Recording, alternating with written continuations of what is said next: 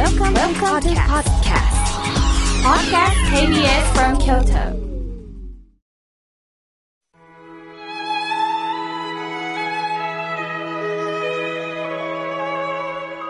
改めまして、僧侶の河村明慶です。7月ですね。また明日は七夕。二十四節気では少々を迎えます。夏を感じる時期です。私は暑いとまた原稿書きがね続くと頭がぼーっとするんですね。そこで日課はコーヒーをだいたい1日3杯ぐらい、特に今はアイスコーヒーをいただきます。原稿書きで疲れた時、この一服が美味しいんですね。また、やはり暑くなれば、小豆バーもいただきます。ほてった体に小豆の甘さと、このヒヤーっとした感覚がいいんですよね。そんな私のためにではないんですが、なんと一石二鳥のものがあるのを皆さんご存知ですか？コーヒーと小豆がセットになったコーヒー小豆バーです。まあ私の河村明慶の日替わり方だ。方はネットでもね紹介してるんですが、井村屋さんのホームページを見ても載っております。苦味と甘み。美味しいですよ。一度味わってみてください。さて、ある女性からこんなメールをいただきました。私は婦人科の診断で子供には恵まれないでしょうと言われました。ということは私の後継ぎができないということです。これから私はどのくらい生きるかは知りませんが、私に後継ぎができない。すると私は何のために結婚したんでしょうか？何のために生きてるんでしょうか？妙慶さん、教えてくださいという悲痛なメッセージが届けられました。私は彼女のメッセージを丸×ではなくって、すごいことを届けてくださったなと思ったんです。生きるって何でしょうか？これは頭で考えても答えられることではできません。この彼女のメッセージを皆さんと共に考えたいと思います。彼女は病気を宣告されました。彼女は子供さんに恵まれることを夢見て結婚した。しかし、あなたは子供が恵まれないと言われた。すると私は何のために今生きてるのか、何のための結婚だったのか、意味がないという発想になってしまいました。これはわからないでもありません。目的が全部遮断されたんです。すると生きる目的が失われたんですよね。これは彼女だけでもない。皆さんもそうです。いつまでも仲良く過ごしたいその人が亡くなってしまった。いつまでもこの仕事をしたい。だけどもその仕事がなくなった。すると何を頼りに生きたらいいのか。私たちはね、こうして空気を吸って食事をし、寝る場所がある、それだけでも生きていけるなんて言われたって、やっぱり生きる実感がないと、それを味わわないと生きていけないんですよね。今日はあの人と出会ってこんな話ができた。あ、今日はこんな学びがあった。それは生きることを生かすことなんです。それを生活と言います。生きることを生かされる。これが生活なんですね。だから、美味しいものだけを食べるために働く。寿命を伸ばすために生きる。子供を作るという発想で結婚する。これは生きたことにはならないんです。一生懸命に生きる中でご縁があっての結婚。ご縁があっての子供に恵まれた逆もあります。ご縁が整わず離婚しなければならなくなった。ご縁が尽きてあの人と別れた、死なれた。何が良く悪く、これ特別ではないんです。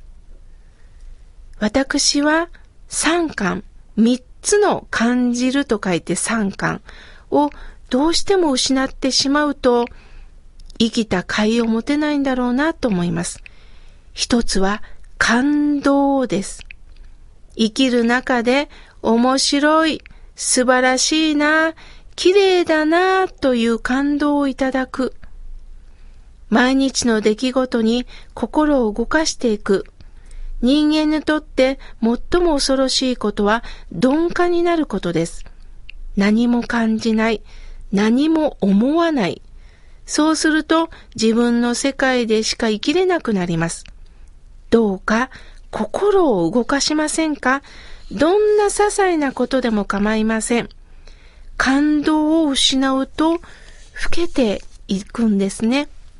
そして二つ目が感覚です。今はいろんな情報が流れてきます。何をやるのもマニュアルでこうしたらいいよというやり方を教えてくれます。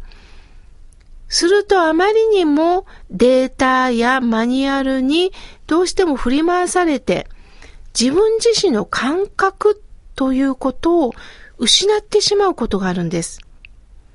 もう数年前です。福島県に住むご夫婦からメールをいただきました。3月11日の地震後、実は夫婦は妊娠していたそうです。婦人科の定期検査で検査を受けると、障害があるかもしれないという結果が出たそうです。ギリギリまで悩み、二人は堕胎の手術をしたそうです。その後、医師から知らされたのは、子供さんには障害は一切見られなかったそうです。それからというものの、二人は何ということをしたのか、責める日々が続き、反響欄の中で、私に連絡をくださったんです。まさしく福島は原発の問題で街中がピリピリしていました。子供さんへの影響も心配するのは確かです。しかし、あまりにも情報とかデータだけに流されて、私にある感覚までも失っていくことは怖いんですね。私はこのご夫婦を責めてはならないと思いました。このことをきっかけにもう一度命というものをテーマとして考えてほしい。自分はどうありたいのかという感覚を確かめてほしい。そしてどうか子供さんを心の中でもう一度お念仏申すことで、決して目の前で見ることはできなかったけども、どうか心の中でもう一度子供さんを育ててほしいとお伝えしました。そして最後に感謝です。私たちは嬉しいことには感謝と言いますけども、自分にとって都合の悪いことに感謝って言えるでしょうかこうして今の自分がいる、このことに深く喜ばせていただく、これが感謝なんです。そのことを確かめるために私たちはこの世に生まれました。そしていつかは死ななければなりません。人生は一度ということを学ぶんです。生きてる時にこの三冠をいただきませんか？せっかく人間にならせていただいたんです。女優のキキキリンさんは内田祐也さんと壮絶な夫婦関係を持っていましたよね。すると周りは、なんで離婚しないの？っておっしゃったそうです。するとキキキリンさんは、私にとってありがたい存在なの。ありがたいって言ったそうです。あることが難しいと書いてありがたいです。嫌だと思ったらもちろん逃げればいいんですよね。しかし、この自分も完璧ではないんです。嫌だと思う自分は何を避けているのか。彼が重しとなって私の行動を考えさせてくれてるっていうんです。私たちは何か邪魔があるから問いをいただくんです。見直しながら生きていけるんです。悩みがあるからどういうことなのかと考えられるんです。病気という妨げ、人間関係の苦労、目の前のこの様々な出来事から学び、そしてそこから立ち止まって一歩教えをいただいて歩ませていただけませんか？今日もぼちぼちとあなたなりに感動しながら、感謝しながら自分の感覚を信じて生きていきましょう。